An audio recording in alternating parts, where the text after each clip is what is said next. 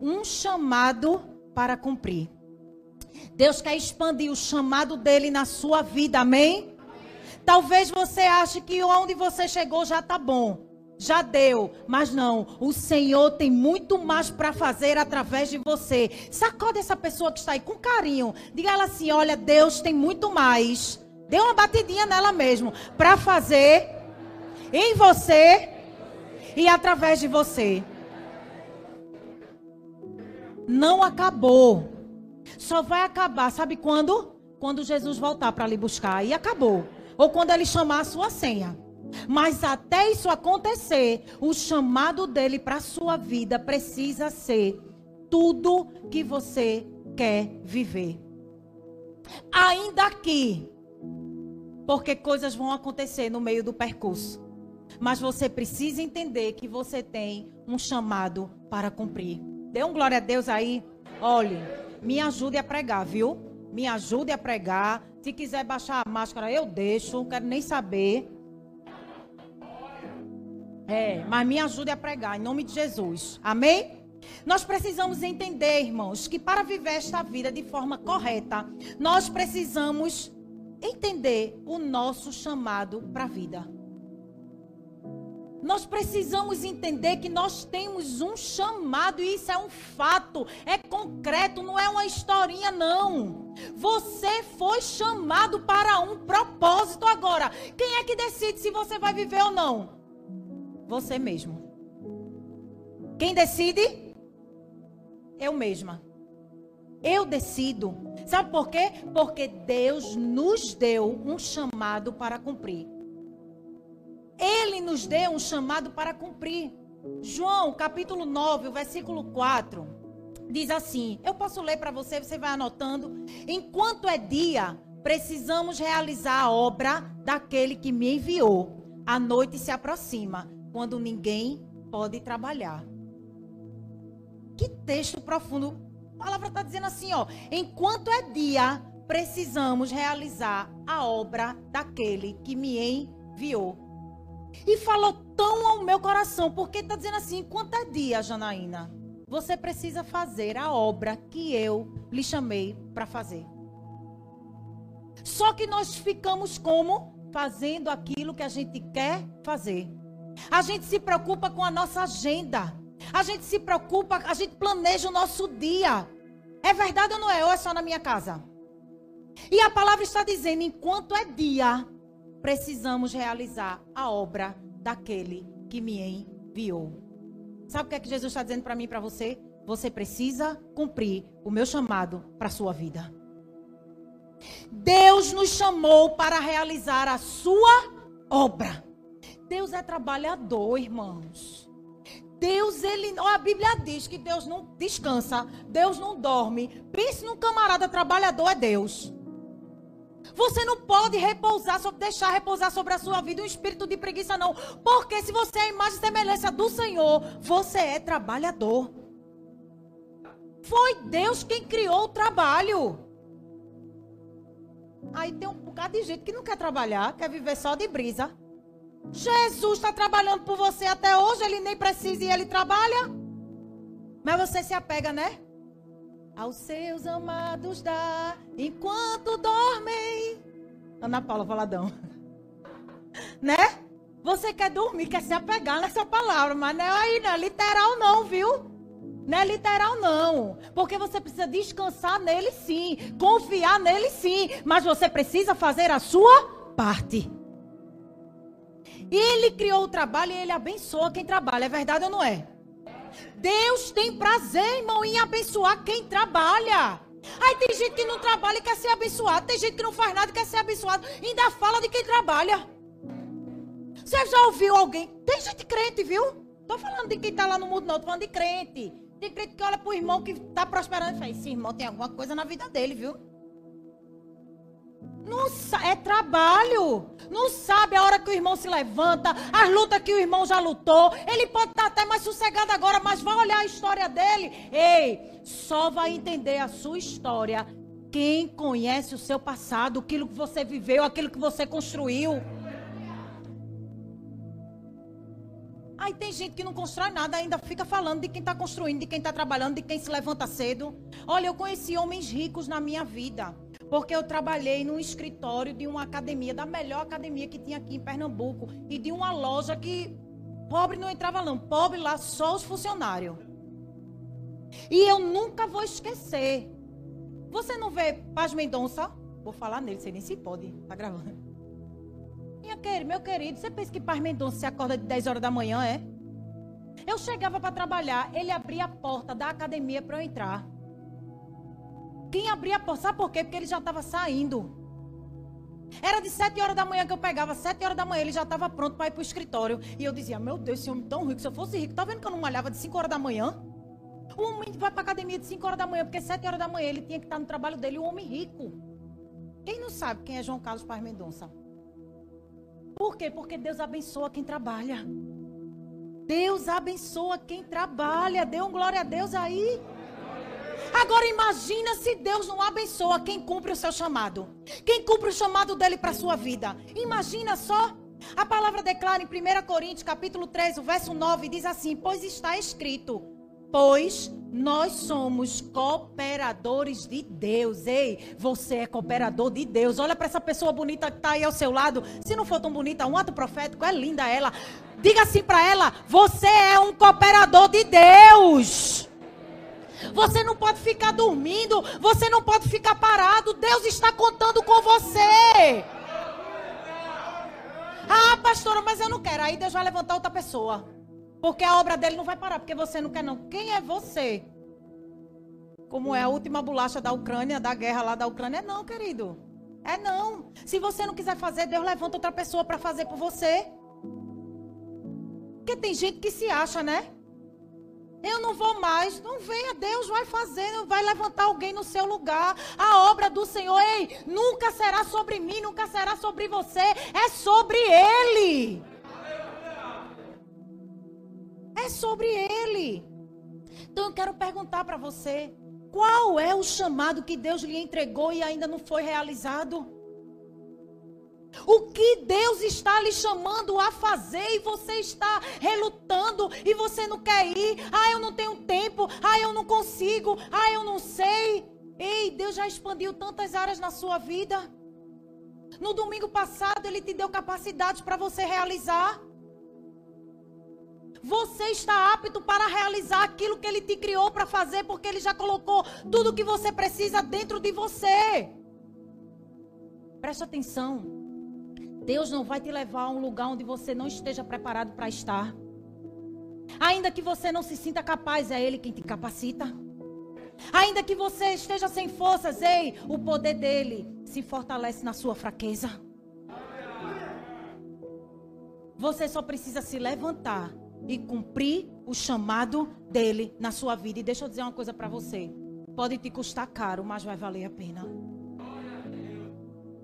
Obedecer a Deus é sempre o melhor a fazer.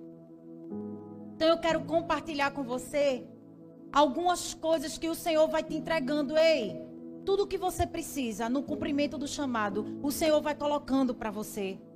Sabe, eu gosto de pensar que nós estamos numa viagem e quem carrega a nossa bagagem é o Senhor.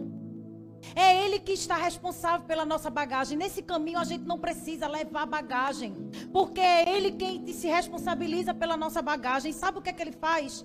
No caminho, se fizer frio, Ele tira da tua bagagem e te dá um agasalho. Se fizer calor, ele vai ter uma camiseta para colocar sobre você. Se você precisar no caminho trocar de sapato, ele vai te entregar sapatos apropriados para você passar. Ei, o Senhor, ele não vai te deixar sozinho, ele não vai te desamparar. No cumprimento do chamado dele, ele vai estar com você te entregando tudo que você precisa. Você só precisa confiar, porque fiel é aquele que prometeu. Então, no cumprimento do chamado, Deus te dá sonhos para realizar. Deus te dá sonhos para realizar. Atos 2, 17 diz assim: Nos últimos dias, diz Deus, derramarei do meu espírito sobre todos os povos. Os seus filhos e suas filhas profetizarão. Os jovens terão visões e os velhos terão sonhos. Eu acho tão lindo os detalhes de Deus, porque tem jovem que está desesperançoso, jovem que não quer mais sonhar, e a palavra está dizendo que nos últimos dias Deus vai fazer com que os velhos voltem a sonhar. Sabe por quê? Porque Deus é um sonhador. Ele sonhou com o mundo, sonhou comigo, sonhou com você, e ainda que o homem seja ingrato e rebelde, ele continua sonhando. E é por essa razão que você hoje está aqui, vive com saúde. Porque o Senhor tem sonhos ao teu respeito. Deus é um doador de sonhos. Há uma passagem tão preciosa no Salmo, em que Davi declara um cântico, a realização de um sonho. Qual era o sonho? A liberdade. No Salmo 126, os versículos 1 e 2, a palavra diz assim: quando o Senhor trouxe os cativos de volta a Sião, foi como um sonho. Então a nossa boca se encheu de riso e a nossa língua de cantos de alegria. Ei, ao receber a dádiva dos sonhos de Deus, um dia, talvez você não tenha recebido ainda. Mas um dia você também comporá uma canção de liberdade e vitória. Um dia você também vai poder declarar: quando o Senhor restaurou a minha sorte, eu fiquei como quem sonha. Se você crê, dê um glória a Deus aí. É assim que o Senhor faz. Eu quero trazer à sua memória José. Em Gênesis 37, do 5 ao 7, diz assim: Certa vez José teve um sonho. E quando contou aos seus irmãos, eles passaram a odiá-lo ainda mais. Ouçam o sonho que tive, disse-lhes. Estávamos amarrando os feixes de trigo no campo, quando o meu feixe se levantou e ficou em pé, e os seus feixes se ajuntaram ao redor do meu e se curvaram diante dele. Quando os irmãos de José ouviram isso, disse: Que sonho é esse? A gente vai se curvar diante de você. José teve um sonho e até viver o cumprimento dele, muitos anos se passaram. E ele precisou viver muitos processos. Não foi fácil para José ver aquele sonho que Deus entregou para ele ser realizado. Teve todo um processo de dor, de poço, de prisão, de rejeição, de injustiça. Ei, não fica preocupado não se Deus entregou um sonho para você, vai acontecer. Não importa se quais circunstâncias. Sonhar os sonhos de Deus é incrível. Pode se levantar pessoas para querer destruir. E vai se levantar não é quem está longe, não, é quem está perto. Mas os sonhos de Deus, já dizia a pastora Ludmila, jamais vão morrer. Aquilo que Deus sonhou sobre sua vida não queria morrer. Se os sonhos vierem a perecer, era porque eles não eram de Deus. Se tem sonhos na sua vida que foram frustrados, não se preocupe, porque Deus vai dar algo muito maior. Quando eu engravidei do meu primeiro filho e eu perdi, eu vi o meu sonho sendo indo embora com sangue que descia. E eu me lembro que a gente ficou grávida, eu fiquei grávida e ao mesmo tempo a gente comprou um carro e era um sonho porque a gente andou muito de bicicleta, minha gente. A bicicletinha eu vi a hora pegar tétano. Eu sentava no quadro, eu me lembro que o freio. Ô, oh, minha gente. Você já passou por isso? E a gente tinha um sonho de ter um carrinho. E pense que como a gente ficou feliz, a gente comprou um Celta, durinho, duas portinhas, eu levava a célula todinha dentro daquele Celta. E era uma alegria para a gente. E nesse mesmo dia que a gente perdeu o nosso bebê, o pastor estava indo encontrar comigo na ultrassom. E próximo, quase de frente à clínica, aconteceu uma batida e acabou com o carro. Ele estava no carro, não sofreu nada. E ele chegou assim como ele é. Tranquilo. Eu me acabando, porque estava sangrando, não sabia ainda o que tinha acontecido com o bebê. Ele chegou assim. calmo, tranquilo. E depois que eu tive a notícia que eu perdi o bebê, eu fui embora no carro do meu pai, eu nem me liguei, nem. Eu só vim saber do carro. E quando foi a noite que todo mundo foi embora e ficou só nós dois, eu chorava pelo meu bebê. E eu disse para ele, amor, é o meu sonho. E eu comparei, vê que como eu era menina, matura. Se você não tinha um sonho do carro, eu nem sabia. E o carro também foi-se.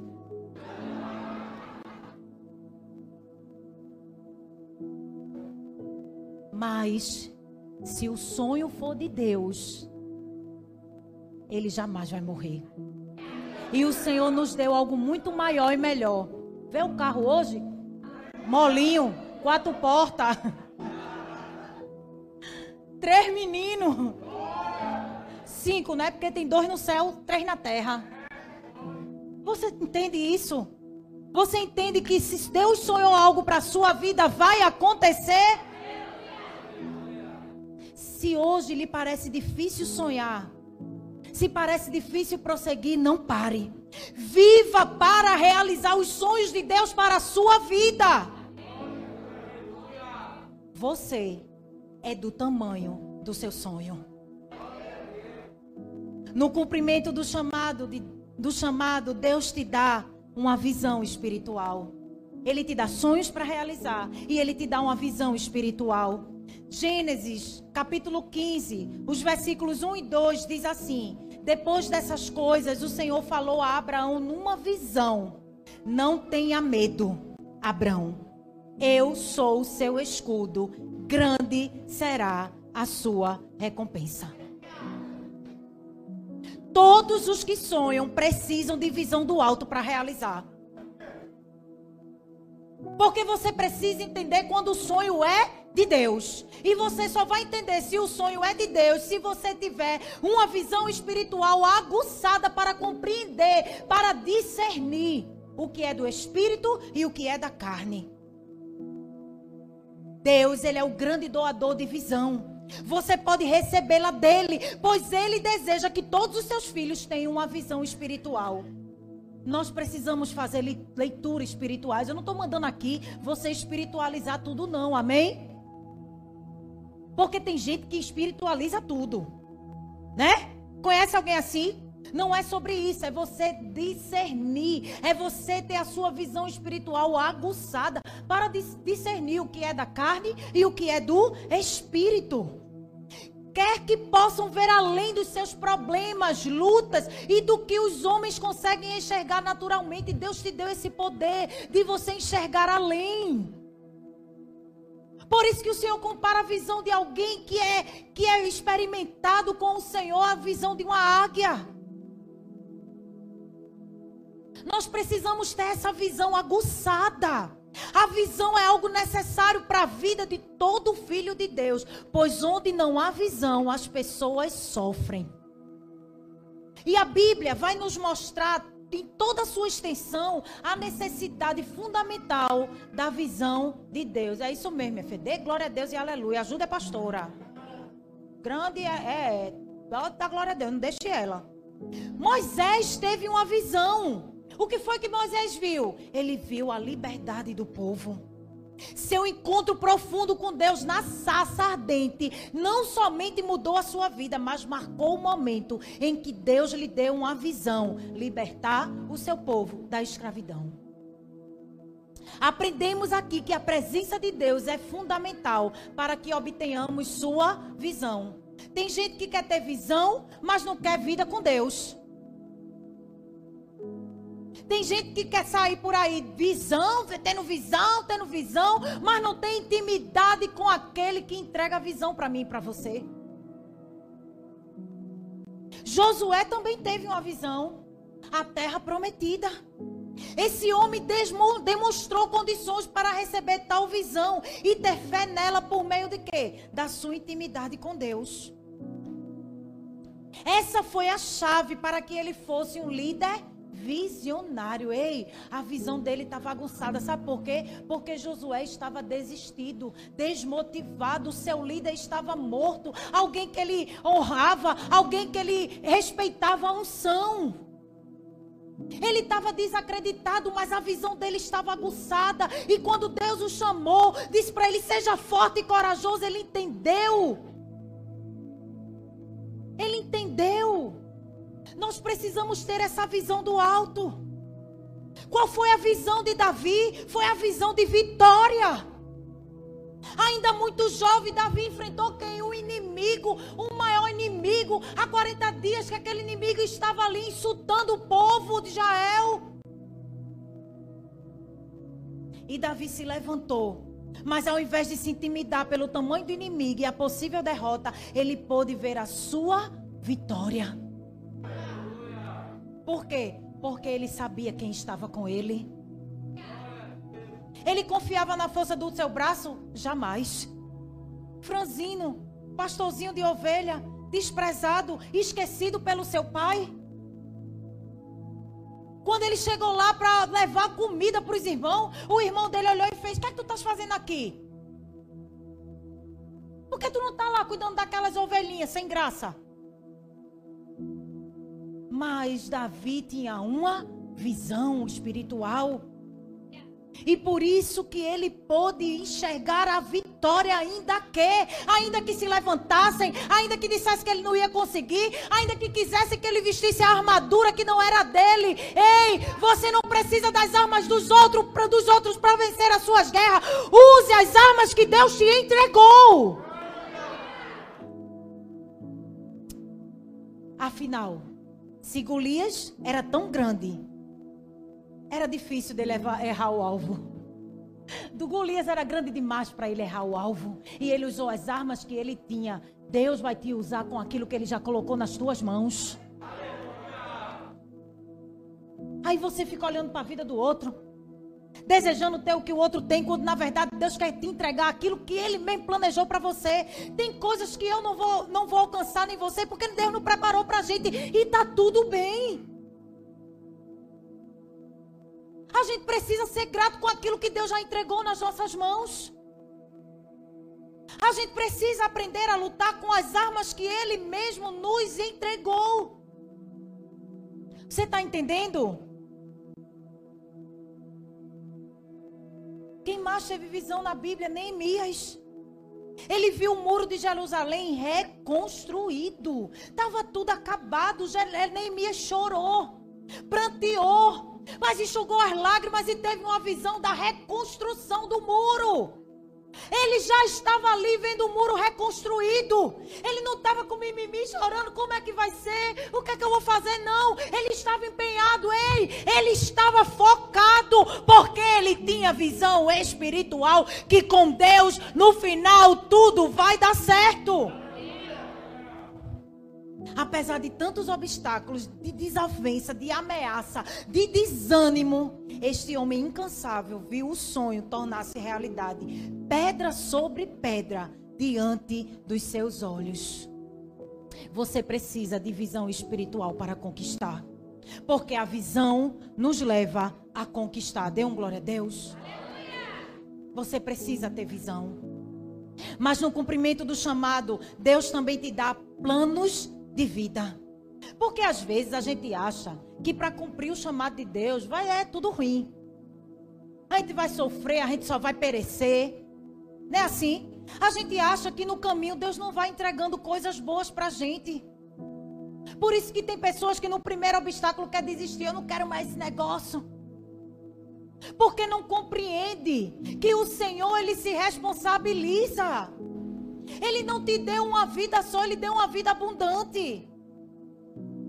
Ele disse que a gente pode sim experimentar do melhor dessa terra. Então você vai ser feliz na, na sua jornada. Ele deu planos de vida. Jeremias 29, 11 diz assim: Porque sou eu que conheço os planos que tenho para vocês, diz o Senhor. Planos de fazê-los prosperar e não de lhes causar dano. Plano de dar-lhes esperança e um futuro. Esses dias eu li uma frase que diz assim: Quer fazer Deus rir? Então conte seus planos para Ele. Eu acho que Deus morre de rir olhando para a gente. Deus fica lá, mas minha filha, não é assim não. Eu tenho um negócio melhor para você. Não é por aí não.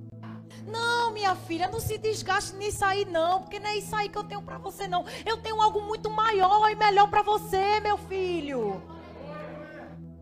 Porque a palavra está dizendo, não sou eu. Eu é que sei os planos que tenho para vocês. E a gente vive fazendo plano, é verdade ou não é? A gente faz plano para tudo. A gente faz plano para diversas coisas, mas em especial para nossa própria vida. A gente planeja. Não somente isso, pois como se não bastasse planejarmos para nós, a gente quer que é planejar a vida dos outros. Já se pegou planejando a vida dos outros? Se eu fosse fulana, eu fazia assim. Eu não aceitava esse emprego. Eu não engravidava agora. Eu já tinha tido dois filhos. Eu já tinha casado. Você já se pegou? Que a gente não se basta só em querer planejar da gente. A gente quer planejar ainda o do outro. É.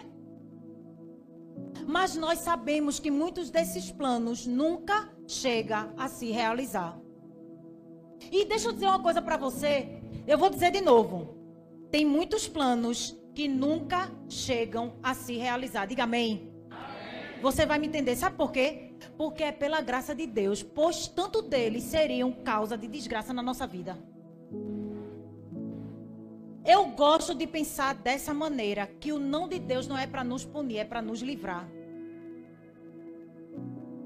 Lembra quando Deus disse para Adão e para Eva, não coma dessa árvore? Era para punir? Foi para quê? Para livrar. O não de Deus na sua direção nunca será para te punir, sempre será para te livrar. Por quê? Porque ele sempre tem o melhor para mim e para sua vida. Tem coisas que não vão se realizar porque ia ser desgraça na nossa vida. E Ele está nos livrando. Com o tempo a gente passa a entender, mais do que fazer planos, o importante é ter a certeza que se está cumprindo o plano que pertence a Deus. Mais do que você projetar, fazer planos, você precisa ter a convicção que o plano que você está cumprindo diz respeito ao plano de Deus para a sua vida. E olha, para você entender isso, você vai ter que abrir mão da sua vontade.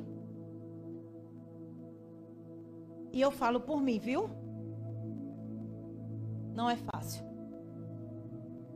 Mas vale a pena. Não é fácil mas vale a pena. Deus valoriza o seu sim na direção dele. Deus jamais vai, vai desamparar aquele que disse sim para ele. Mas Deus não está esperando seu sim quando tudo vai bem, não. Porque quando tudo vai bem é muito fácil dizer sim para Deus. Mas é quando no dia da angústia, no dia da luta, no dia da, afli da aflição, no dia das afrontas, é que Deus vai provar o seu sim na direção dele.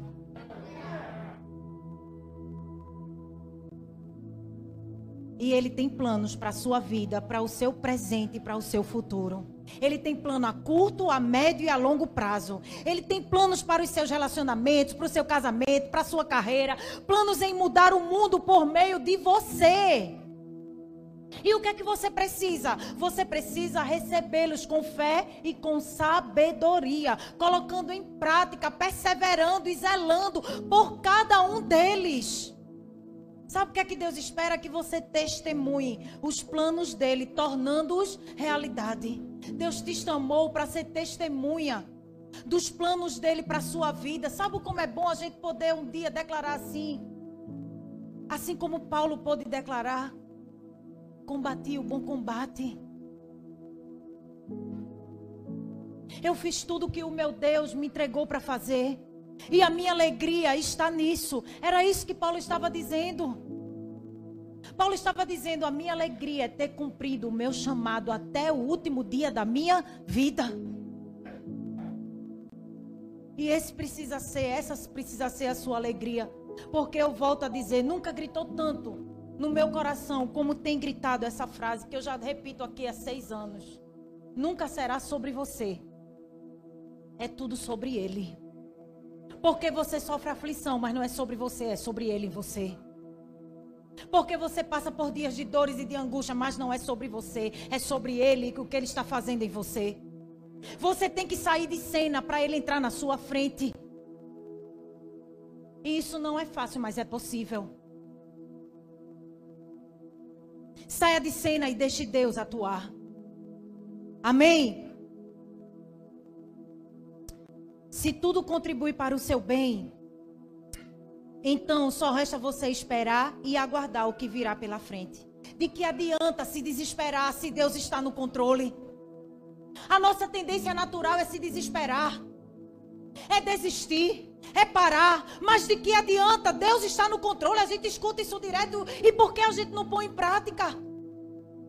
De que adianta se entregar à ansiedade se o poder pertence a Ele, se o amanhã pertence a Ele? E a palavra declara em Apocalipse 3, o versículo 7: O que ele abre, ninguém pode fechar. E o que ele fecha, ninguém pode abrir. Por isso, creia no plano de Deus para a sua vida e receba com toda fé e alegria. Sabe por quê? Porque agindo Deus, quem impedirá?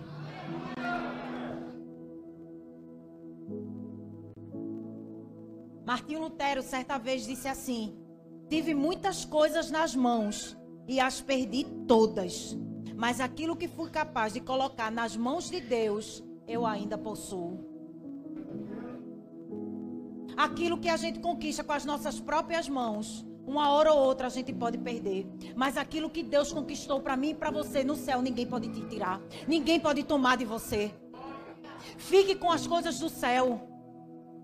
Amém? No cumprimento do chamado, Deus te dá estratégias para vencer. Você está percebendo Deus entregando coisas para você? Você está entendendo? Você está entendendo que você está caminhando, mas o que você precisa Ele entrega? Ele está entregando hoje estratégias para você vencer. Segunda Reis, capítulo 13, o versículo 17, diz assim: Abra a janela que dá para o leste e atire. O rei o fez, e Eliseu declarou: esta é a flecha da vitória do Senhor, a flecha da vitória sobre a Síria. Eu vou explicar um pouquinho para você sobre isso. Mas deixa eu dizer algo para você. Se você não tem estratégia, você será a estratégia de alguém. Se você não tem estratégias, você será usado para ser estratégia de alguém. E isso é tão forte. Deus tem reservado para seus filhos fiéis estratégias para vencer. Mas como toda estratégia é preciso o quê? Segui-la para que seja efetiva. Você precisa fazer as coisas do jeito de Deus para que elas deem certo. Não é sobre qualquer estratégia, é sobre seguir as estratégias de Deus para a sua vida. Em 2 Reis, o capítulo 13, a partir do versículo 14, nós vamos ler, vai falar da história do rei Jeoás e do profeta Eliseu. A Bíblia declara assim: ora, Eliseu estava sofrendo de uma doença da qual morreria. Eliseu já estava velho. Eram os últimos dias de Eliseu. Então, Jeoás, um rei ruim, um rei sagaz, mas ele entendia que Eliseu era um homem de Deus e ele foi consultar Eliseu. E Jeoás, o rei de Israel, foi visitá-lo e, curvado sobre ele, chorou, gritando: Meu pai, meu pai, tu és como os carros e os cavaleiros de Israel. E Eliseu lhe disse: Traga um arco e algumas flechas. E ele assim fez. Pegue o arco em suas mãos, disse ao rei de Israel. Quando pegou, Eliseu pôs suas mãos sobre as mãos do rei e lhe disse: Abra a janela que dá para o leste e atire. O rei o fez. E Eliseu declarou: Esta é a flecha da vitória do Senhor, a flecha da vitória sobre a Síria. Você destruirá totalmente os arameus em Afeque. Em seguida, Eliseu mandou o rei pegar as flechas e golpear o chão. Ele golpeou o chão três vezes e parou. O homem de Deus ficou irado com ele e disse: Você deveria ter golpeado o chão cinco ou seis vezes. Assim, derrotar a Síria e a destruiria completamente. Mas agora você a vencerá somente três vezes. O que, é que a gente aprende com esse texto? Deus tinha apresentado ao rei orientações claras através da vida do profeta, as orientações relativas à sua vitória contra o inimigo. Mas o que aconteceu? Jeoás não seguiu fielmente ao direcionamento do profeta. Faltou o quê? Intensidade espiritual. Faltou o quê? Cumprir aquilo que Deus tinha determinado. Faltou o quê? Ele seguia a estratégia que Deus tinha direcionado. Faltou empenho, faltou garra, faltou força e perseverança. Quantas vezes nós estamos assim diante do Senhor? O Senhor nos dá uma estratégia para vencer e a gente não vence. E você fica se perguntando: Mas Deus, eu não fiz. Não, você certamente não cumpriu com aquilo que Deus te entregou. Porque Deus não trabalha com coisas pela metade. Foi assim com Jeoás. Por vezes fazer algo uma, duas ou três vezes não será suficiente.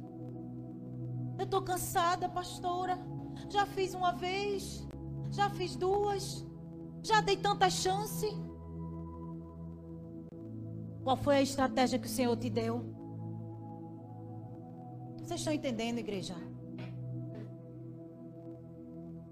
Serão necessárias chegar até quatro, cinco ou seis tentativas para terminar o que foi iniciado. De forma geral, temos o péssimo costume de desistir ao primeiro obstáculo. E não fique pensando, olhe para mim, porque eu também sou assim. Quando as lutas vêm, a primeira coisa que a gente, a gente vem logo no nosso coração, a nossa alma se abate e a gente diz o quê? Já deu. Acabou. Eu não aguento mais. É só comigo? Você também? Mas o que é que eu preciso trazer à minha memória? Aquilo que me dá esperança. A Bíblia diz que muitas são as aflições do justo, mas de todas elas ele nos livrará. Você precisa trazer a sua memória.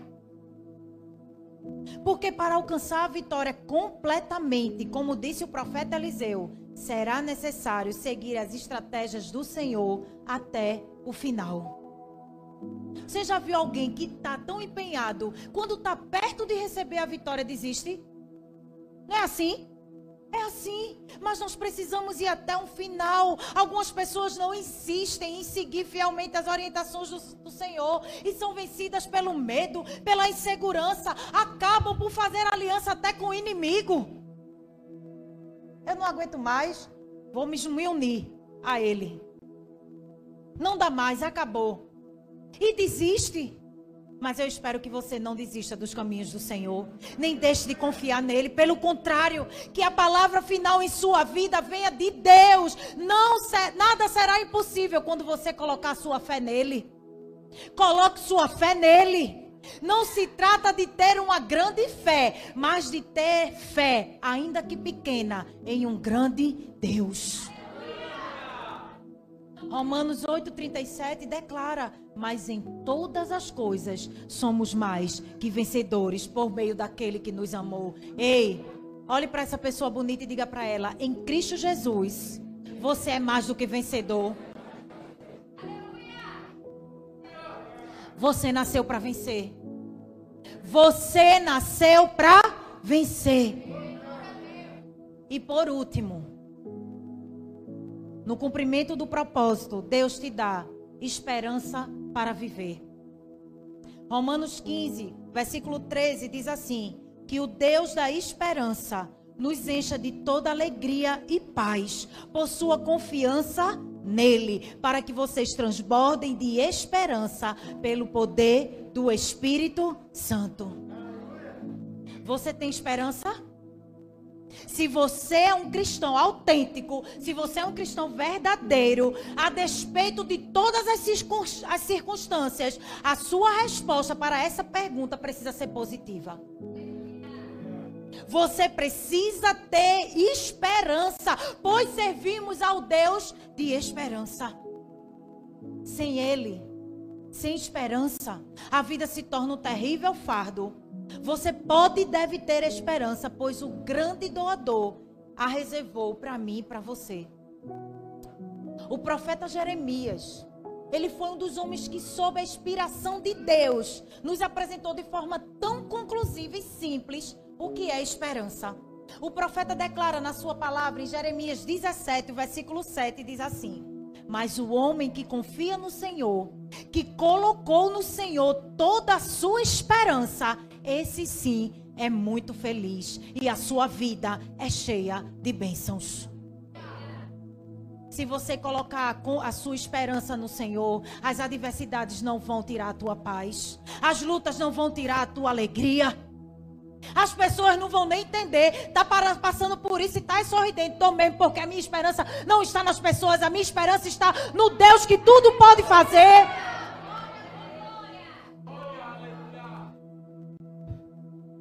A sua esperança não está pautada nas pessoas.